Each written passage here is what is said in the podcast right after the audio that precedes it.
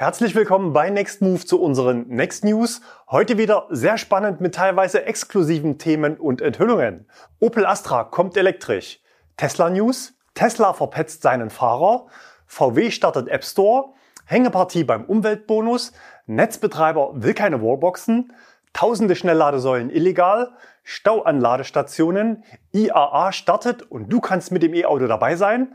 Dacia Spring versagt am Berg. Erlkönigschau und Neues von Next Move 1000 Kilometer mit dem Kia EV6 und prominenten Mitstreitern.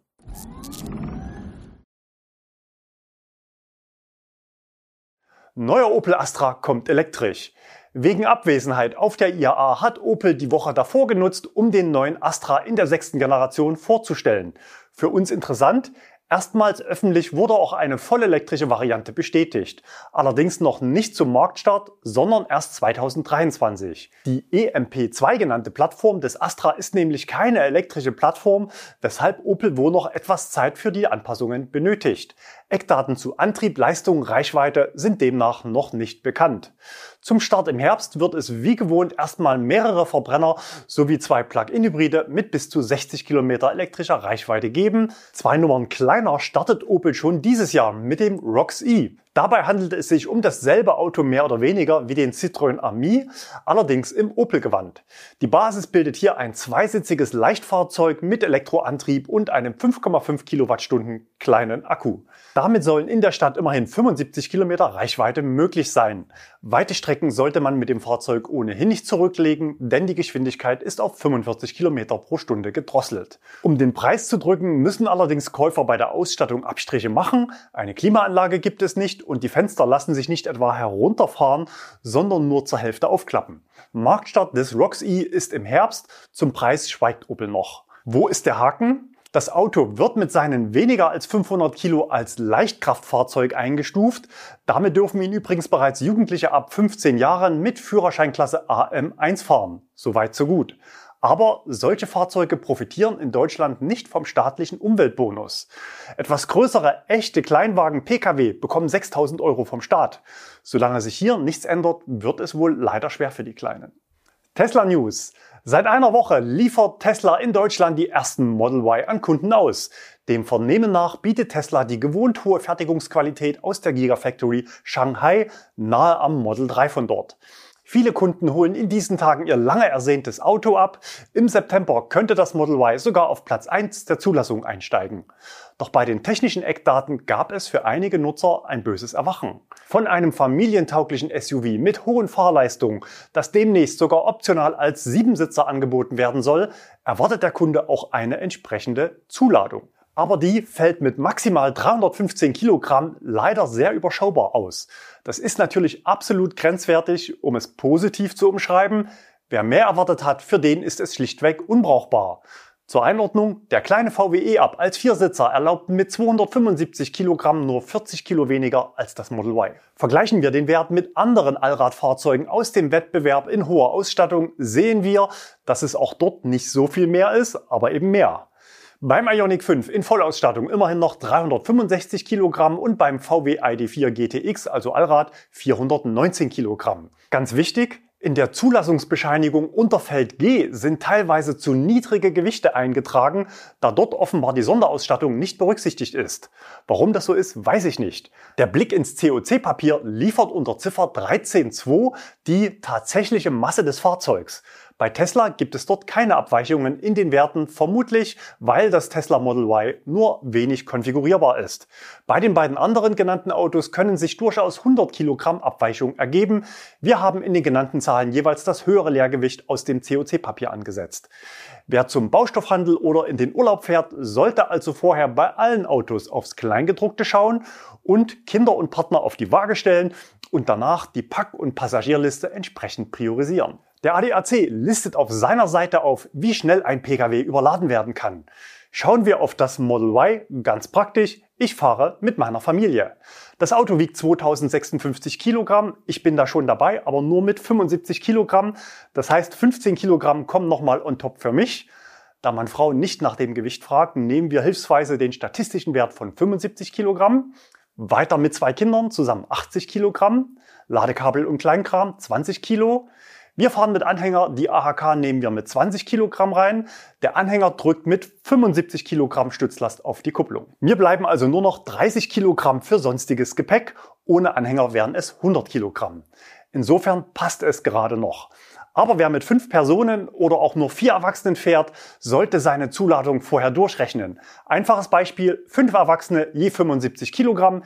Ihr habt die Wahl, wahlweise leichtes Handgepäck zu gestatten oder euer Ladeequipment mitzunehmen. Über eine Dachbox muss man eigentlich nur nachdenken, wenn der Kofferraum zum Beispiel mit Hunden belegt ist, aber nicht so große. Das eigentliche Problem ist aber weniger die geringe Zuladung, sondern dass die Kunden mal wieder die Katze im Sack bei Tesla kaufen durften. Auf der Homepage steht lediglich ein Leergewicht, das abweichend zu den Papieren noch nicht mal das Gewicht des Fahrers enthält. Wie viel das Auto zuladen darf, erfährt der Kunde erst nach dem Kauf. Schreibt uns doch mal in die Kommentare, ob ihr wisst, wie viel euer Auto zuladen darf und ob ihr schon mal an die Grenzen gestoßen seid. Eine potenzielle Falle gibt es auch noch bei der Rechnungsstellung. Laut Nutzerberichten wird dort mit zwei verschiedenen Vorlagen gearbeitet. Einmal mit einer Basis Tesla Model Y 2021, so wie es auch auf der BAFA-Liste steht. Andere Kunden hatten an dieser Stelle nur Tesla Model Y stehen. Aus Nutzerberichten bei anderen Sachverhalten wissen wir, dass es beim BAFA in der Entscheidungsfindung eine, nennen wir es, Bearbeiterkomponente gibt. Gleiche Unterlagen können also zu unterschiedlichen Bescheiden führen. Ein kleinlicher Sachbearbeiter könnte eine Rechnung mit abweichender Modellbezeichnung, also ohne 2021, klar als Ablehnungsgrund heranziehen. Wir empfehlen daher vor Antragstellung eine Korrektur der Rechnung bei Tesla einzufordern, wenn die Modellbezeichnung nicht passt. Außerdem solltet ihr mit der Antragstellung nicht zu lange warten, aber natürlich erst nach Zulassung des Fahrzeugs den Antrag stellen. Mit Spannung erwartet wird, wann Tesla in Europa mit dem Basismodell startet und was es kostet. Dazu verdichten sich nun die Hinweise. Erwartet wird eine neue Generation mit LFP-Akku von 60 Kilowattstunden für 455 Kilometer Reichweite. Erste Eckdaten sind bereits offiziell auf der Tesla Homepage zu finden, die auf einen baldigen Marktstart hindeuten. Das Magazin Tesla Markt berichtet bereits über einen versteckten Hinweis zum möglichen Verkaufspreis von 49.900 Euro und damit 7.000 Euro unter der Allradversion mit maximaler Reichweite, Herstelleranteil zum Umweltbonus bereits jeweils abgezogen. Auch diese Variante kommt mit Sicherheit zunächst aus China. In diesen Tagen werden wir auch die ersten Model 3 Performance aus China in Deutschland erleben. Felix hat uns seine Rechnung gesendet und die ersten drei Stellen der Fahrgestellnummer geben den Hinweis auf den Produktionsort. Damit kommen vermutlich alle aktuell in Europa verkauften bzw. ausgelieferten Tesla Neuwagen aus chinesischer Produktion. Oder geht's doch noch dieses Jahr los in Grünheide? Wie sieht's denn aus vor Ort, Albrecht Köhler?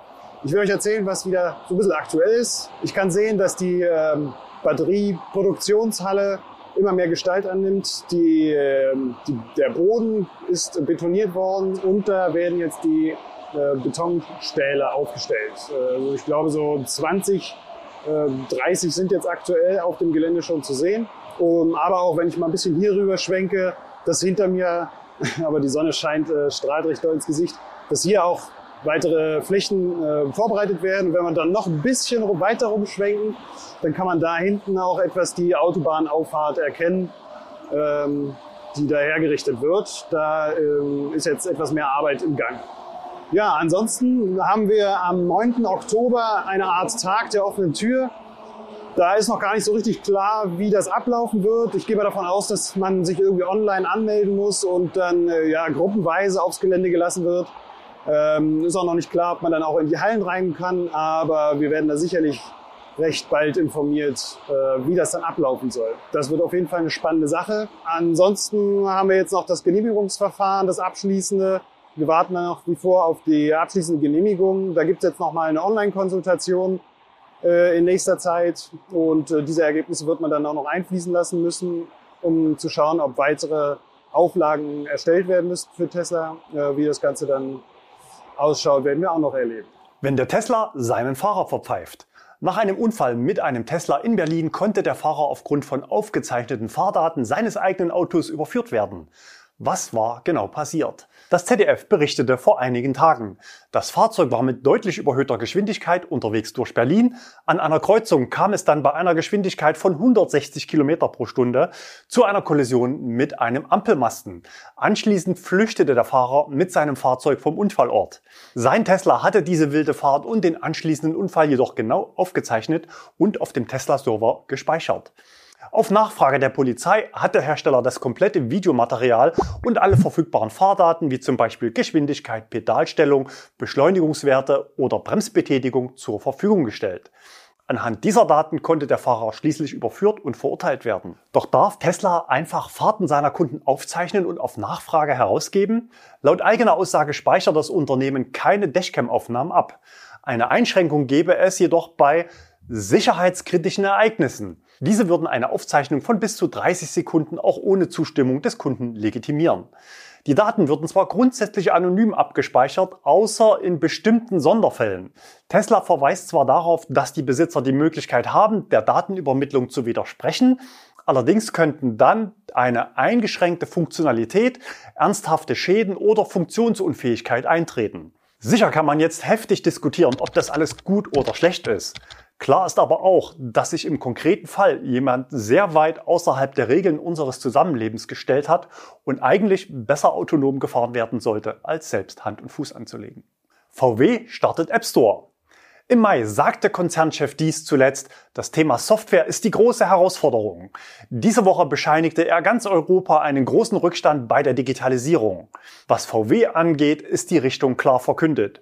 VW will digitaler werden, VW will die Autos im Bestand über Over-the-Air-Updates weiterentwickeln, VW will beginnend mit dem ID3 komplett online den Abschluss eines Leasingvertrages ermöglichen und startet eigene Abo-Angebote. Und VW will neue digitale Geschäftsfelder erschließen, das heißt Geld außerhalb des reinen Fahrzeugverkaufs verdienen.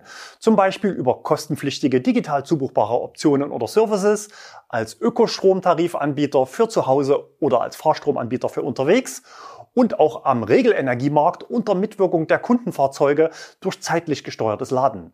Die passende Pressemeldung gab es gestern. Der Ladevorgang soll dabei nicht zeitweise abgeschaltet werden, sondern die Kunden sollen für Energiewende dienliches Laden über ein Bonussystem bis zu 100 Euro im Jahr sparen. Der Nutzer muss einfach nur die gewünschte Abfahrtszeit in der App einstellen. Wir alle hier wissen, dass dieser Wandel gerade in Bezug auf die neuen Autos auf der MEB-Plattform eine besondere Herausforderung darstellt. Beim MEB gibt es diverse Probleme an verschiedenen Ebenen, nicht nur im Bereich Software. Viele First Mover haben Probleme beim ersten Over-the-Air-Update. Auch die Elektronik ist betroffen. Displays werden getauscht, Fahrwählschalter fallen aus, einzelne Fahrzeuge melden immer wieder Antriebsfehler. Aber VW geht seinen Weg und startet parallel neue Projekte. Neben dem intelligenten Laden noch ein weiteres, diesmal aber noch nicht offiziell. Wir liefern trotzdem schon erste Einblicke. Wir haben im Insider-Postfach diese Woche den Hinweis bekommen, der neue App Store ist da. Dort gibt es keine Apps für Smartphone, sondern sogenannte In-Car-Apps für die Fahrzeuge der ID-Baureihen, also Apps zur Installation im Fahrzeug. Und wir haben schließlich alle mal klein angefangen. Die erste App, die man sich aufs Auto buchen kann, hat den spannenden Namen Fahrzeugservice. Und so funktioniert's. Auf den Link zum Volkswagen V-Connect Shop klicken, mit dem Account einloggen und das passende Produkt wählen und in den Warenkorb legen. Die App Fahrzeugservice kostet 0 Euro. Was kann die App? Die Inka-App informiert über den Servicebedarf Ihres Fahrzeuges und bietet Ihnen Kontaktmöglichkeiten zu Ihrem favorisierten Servicepartner oder zum Pannenruf. Pannenruf per App, das hat in Europa noch nicht mal Tesla aktiv, in den USA läuft's aber bereits. Wie gesagt, noch ist das System nicht freigegeben. Den Link zum Shop findet ihr unten in der Textbox. Deine persönliche Rallye zur IAA mit einem E-Auto von Nextmove. Nächste Woche startet die internationale Automobilausstellung in München. Neu ist diesmal, dass die Messe zu den Menschen kommt und Aussteller an Standorten in der Innenstadt unter freiem Himmel präsentiert, so zum Beispiel auf dem Odeonsplatz, Marienplatz, der Hofgartenstraße, den Residenzhöfen und dem Wittelsbacher Platz. Am kommenden Samstag, dem 11. September, findet zudem am Rande der IAA eine ADAC E-Mobility Rallye statt. Veranstalter ist der Regionalverein ADAC Südbayern. Die Strecke ist ca. 110 Kilometer lang und führt durchs südliche Münchner Umland, verbunden mit einigen Aufgaben. Besondere Herausforderungen für Zugereiste sind spezielle bayerische Wertungsprüfungen, wobei Alkohol kein Bestandteil der Herausforderung sein soll. Am Start sind 50 E-Fahrzeuge, darunter auch einige von Nextmove. Wir haben für euch einen Platz reserviert und ihr könnt dabei sein. Voraussetzungen? Zum einen die Ausschreibung des ADAC, den Link findet ihr unten in der Textbox. Und zum anderen müsst ihr unseren Startplatz erstmal gewinnen. Wie geht das? Mitmachen dürfen diesmal für unseren Startplatz alle, die noch kein E-Auto fahren. Denn das E-Auto gibt's von uns, Abholung an einem unserer zehn Standorte deutschlandweit. Wenn ihr gewonnen habt, besprechen wir mit euch, welche Autos am jeweiligen Standort frei sind und suchen was Passendes aus. Ihr bekommt dann einen kostenlosen Mietvertrag mit ausreichend Freikilometern für die Fahrt nach München und die Rallye und natürlich ausreichend Puffer zeitlich nach vorne und nach hinten für Hin- und Rückreise. Sonstige Spesen müsst ihr selbst tragen.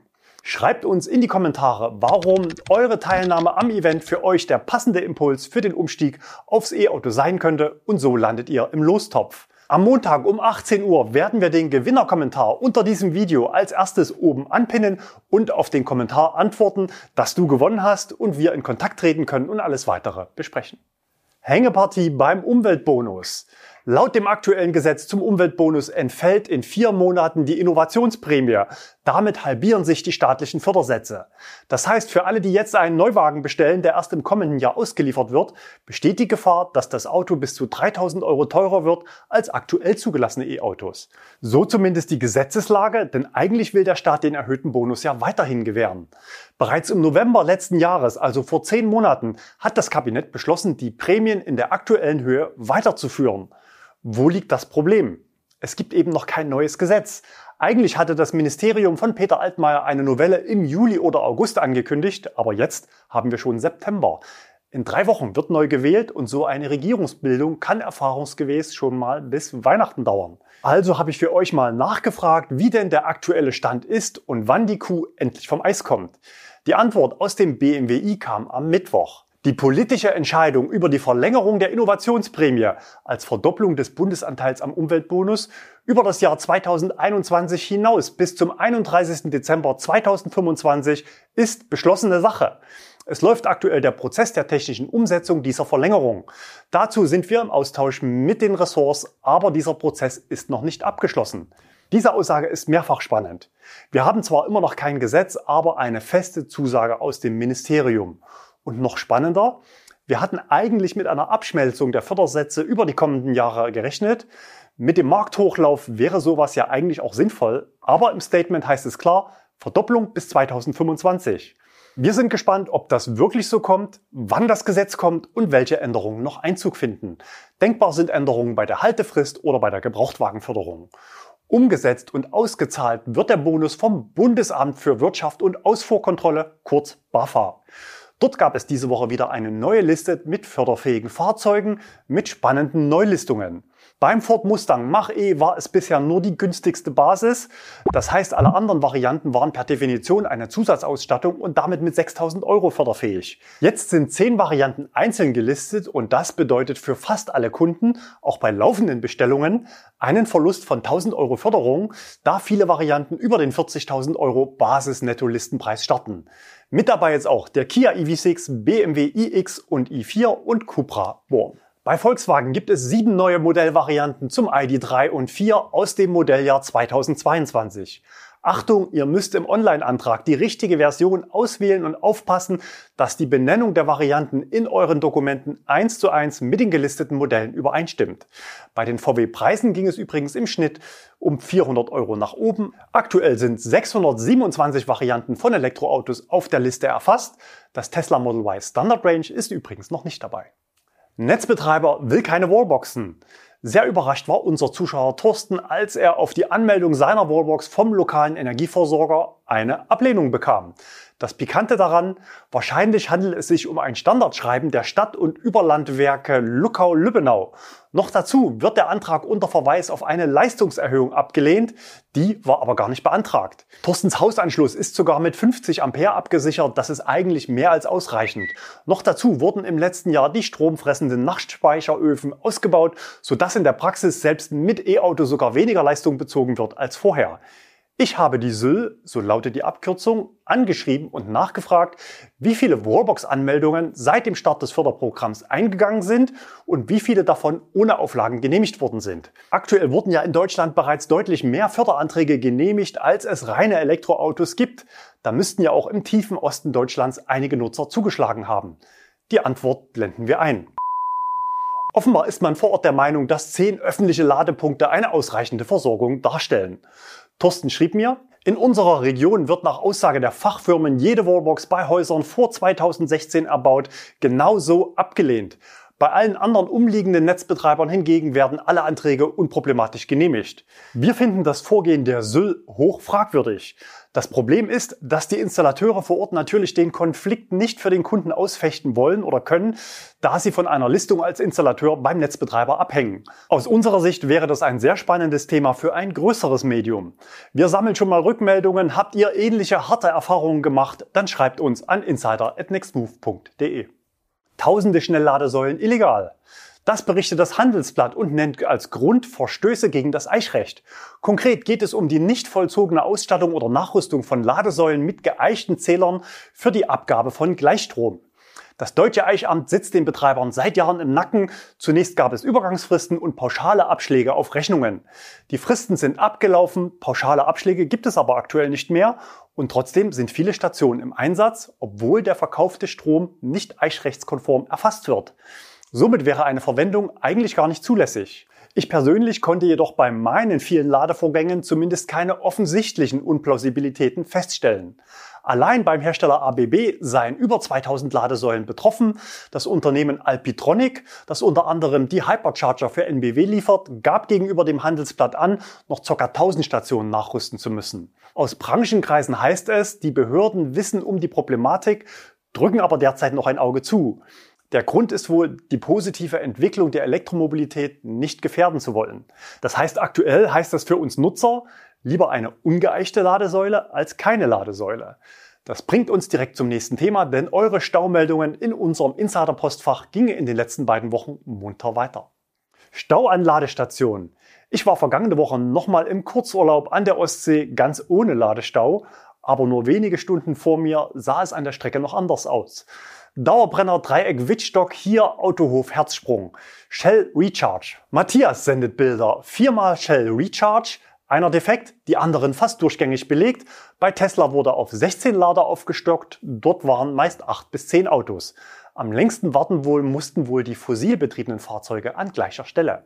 Gleiche Stelle einen Tag zuvor am Vormittag. Da liefen noch alle vier Stationen. Zwei weitere wollten nicht warten, sind wohl weitergefahren um dann wohl einige Kilometer weiter bei Fastnet zu landen. Um 17 Uhr sah es dann dort so aus. Drei Laden, allerdings einer nur mit 50 Kilowatt Leistung, zwei weitere haben schon gewartet. Das Bild kam von Stefan. Gegen 20 Uhr hatte sich der Stau aufgelöst, denn dann kam ich und hatte freie Auswahl. Auch der Shell-Ladepark war zu dieser Zeit komplett frei, den sieht man nämlich von der Autobahn. Für Entlastung vor Ort sorgt seit dieser Woche auch Ionity mit zwei Ladepunkten, demnächst dann vier. Schauen wir noch auf die beiden Betreiber mit den meisten Einsendungen zum Stau, Tesla und Ionity. Zunächst müssen natürlich die Ladestationen funktionieren. Ich hatte bei Ionity am letzten Wochenende in der Lüneburger Heide ein Vier-Farben-Erlebnis. Also zweimal out of order, rot und schwarz und die anderen beiden blau und grün. Auch dieser Standort liegt an einer Haupturlaubsroute. Ergänzend zur letzten News vermeldet Matze, dass der monatelang defekte Lader in Sangerhausen wieder funktionierte. David meldete Stau bei Ionity Illertissen. Besonders pikant dort, dass ein Mercedes Plug-in-Hybrid zu den Kunden gehörte und 30 Minuten sehr langsam geladen hat. Vollbelegung meldet Udo auch bei Ionity in Himmelkron, eine Station außer Betrieb. Otto meldet Vollbelegung am Tesla Supercharger Villach und Steven vom Kanal Tesla Crew musste mit seinem Model 3 in Weimar warten. Zum Thema Ladesheriff bei Tesla lieferte Daniel noch Infos. Er war mit seinem Model 3 unterwegs und das Navi wollte ihn eigentlich an Leipzig vorbeiziehen zum Supercharger V3 am Hermsdorfer Kreuz, wo Tesla Model 3 deutlich mehr Leistung bekommen als in Nempitz bei Leipzig. Er fuhr trotzdem dort ran und schrieb, Dort wurde ich von einem Mitarbeiter von Tesla in Empfang genommen, der mir einen Ladeplatz zuwies. Ich kam mit ihm ins Gespräch und konnte sehen, dass er an seinem Laptop die Ladeleistungen der einzelnen Stalls auslesen konnte.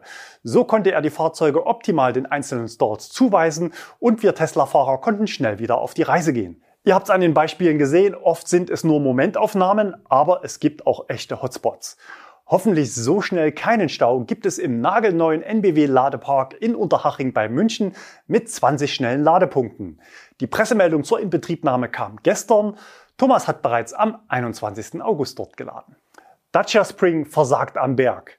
Normalerweise ist es ein besonderes Fahrvergnügen, mit E-Autos in den Bergen unterwegs zu sein. Immer guter Anzug, kein nerviges Zurückschalten, punktgenaue Verzögerung durch Rekuperation, entspanntes One-Pedal-Driving und natürlich Energierückgewinnung bei Bergabfahrten zur Schonung der mechanischen Bremsanlage.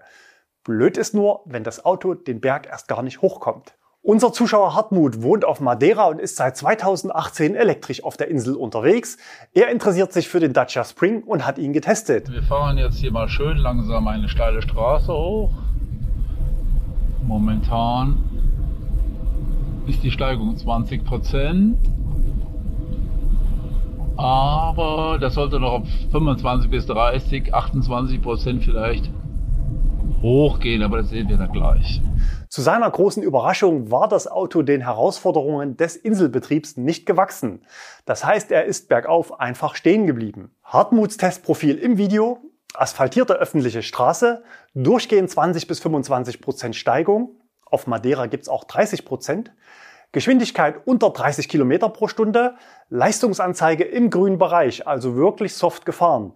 30% Ladestand, eine Person im Fahrzeug und keine weitere Zuladung. Je nach Länge der Steigung überhitzt offenbar der Motor und das Auto bleibt mit Warnmeldung bei relativ kurzer Vorwarnzeit einfach stehen. Nach kurzer Abkühlung kann man etappenweise den Rest des Anstiegs meistern. Ich habe bei Dacia nachgefragt, ob es in dieser Hinsicht tatsächliche Nutzungseinschränkungen oder Vorgaben gibt. Dem ist offenbar nicht so. Die Antwort? Zu dem von Ihnen gefahrenen Fahrzeug und den geschilderten Problemen kann ich nichts sagen. Es handelt sich definitiv nicht um eine Version des Dacia Spring, die im November in Deutschland auf den Markt kommen wird. Diese Hoffnung hat auch unser Tester Hartmut. Ich habe verbindlich gekauft, Liefertermin Ende 2021. Bis dahin wird es wohl eine Lösung geben. Auch wir hatten ja den Dacia Spring schon getestet und im Video auch erwähnt, dass die aktuellen Vorführwagen noch nicht der deutschen Serie entsprechen. Mit solchen Ausfällen hätten wir aber nicht gerechnet. Unser Tipp, wer noch unschlüssig ist oder im Alltag solche steilen Rampen wie Hartmut fahren muss, sollte bis Herbst warten, wenn die ersten Serienfahrzeuge zum Testen in Europa verfügbar sind. R-Königschau. Wir starten mit einem Renault Megane E-Tech Electric, erwischt von Thomas beim Laden bei den Stadtwerken in Echterdingen nahe Stuttgart. Wahrscheinlich werden schon kommende Woche auf der IAA die Hüllen fallen. Wer nicht so lange warten will, für den haben wir hier noch eine Einsendung von Roman. Er hat ihn in Körle in Hessen gesichtet. Batteriekapazität und Motorleistung standen gleich mit drauf. Sehr ungewöhnlich für ein Testfahrzeug. Vielleicht handelt es sich ja sogar schon um ein Ausstellungsstück für die IAA. Ebenfalls mit französischen Kennzeichen unterwegs war dieses Fahrzeug, fotografiert von Steve in Luxemburg. Er vermutet einen Citroën oder DS. Weiter geht's mit einem Auto mit tschechischen Kennzeichen. Sehr wahrscheinlich ist es ein Skoda Enyaq Coupé. Die Bilder hat uns Magnus gesendet. Das Auto stand am Flughafen München. Magnus hat auch unters Heck geschaut, ob sich nicht doch irgendwo ein Auspuff verbirgt. Dann haben wir für euch noch einen Hyundai Ioniq 5 bereits Ende Juli erwischt auf dem Testgelände am Flugplatz Mendig. Sehr wahrscheinlich handelt es sich hier bereits um einen Testwagen der Performance-Variante Ioniq 5N. Danke für die Bilder an Don't Switch. Neues von Nextmove. In diesen Tagen müssen leider auch Bahnkunden oft aufs Auto umsteigen.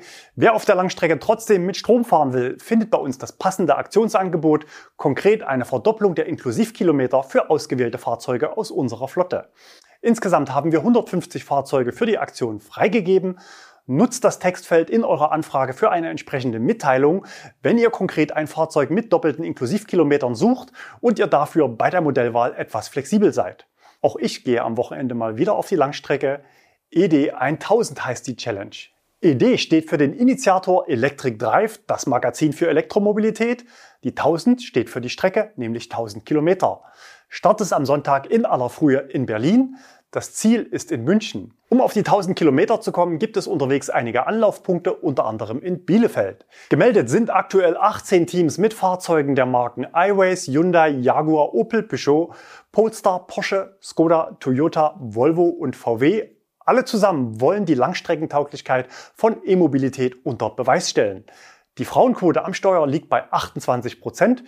Die Promi-Quote ist noch deutlich höher. Neben einigen Rennfahrern sind auch Schauspieler und Sänger wie Vincent Weiss, Hannes Jenicke, Edin Hasanovic und Gesine Zukrowski mit dabei. Dazu noch einige bekannte YouTuber und Experten sowie auch Marketingchefs diverser OEMs als Beifahrer. Auch ein Reporter von NTV ist mit am Start. Es geht diesmal aber nicht um die Wette, zumindest offiziell. Ziel ist ab etwa 20 Uhr die Motor World in München. Mein Auto ist der Kia EV6 und damit das einzige noch nicht Serienfahrzeug im Feld. Ich habe inzwischen 10.000 Kilometer Erfahrung mit dem Schwestermodell Ioniq 5 und kenne damit die Stärken und Schwächen der Plattform schon ganz gut.